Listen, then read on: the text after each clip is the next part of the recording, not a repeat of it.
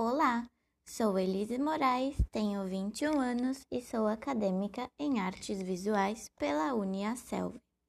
E o tema que eu escolhi retratar é a literatura infantil e a sua grande importância no processo de ensino-aprendizagem.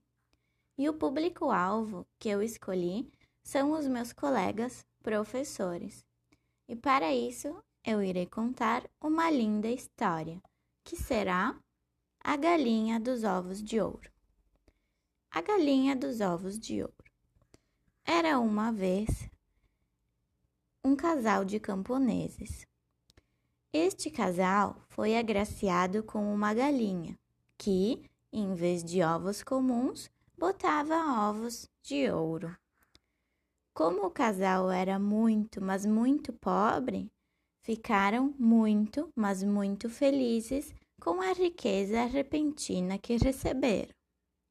Porém, a ganância logo tomou conta deles e começaram a achar que a galinha botava os ovos de ouro muito lentamente.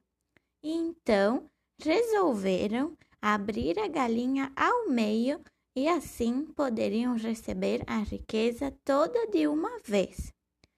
Acontece que, quando mataram a galinha, descobriram que dentro dela não havia nada de diferente e que a pressa colocou tudo a perder. E essa foi uma história com uma bela moral. Muito obrigada por escutar. Até mais!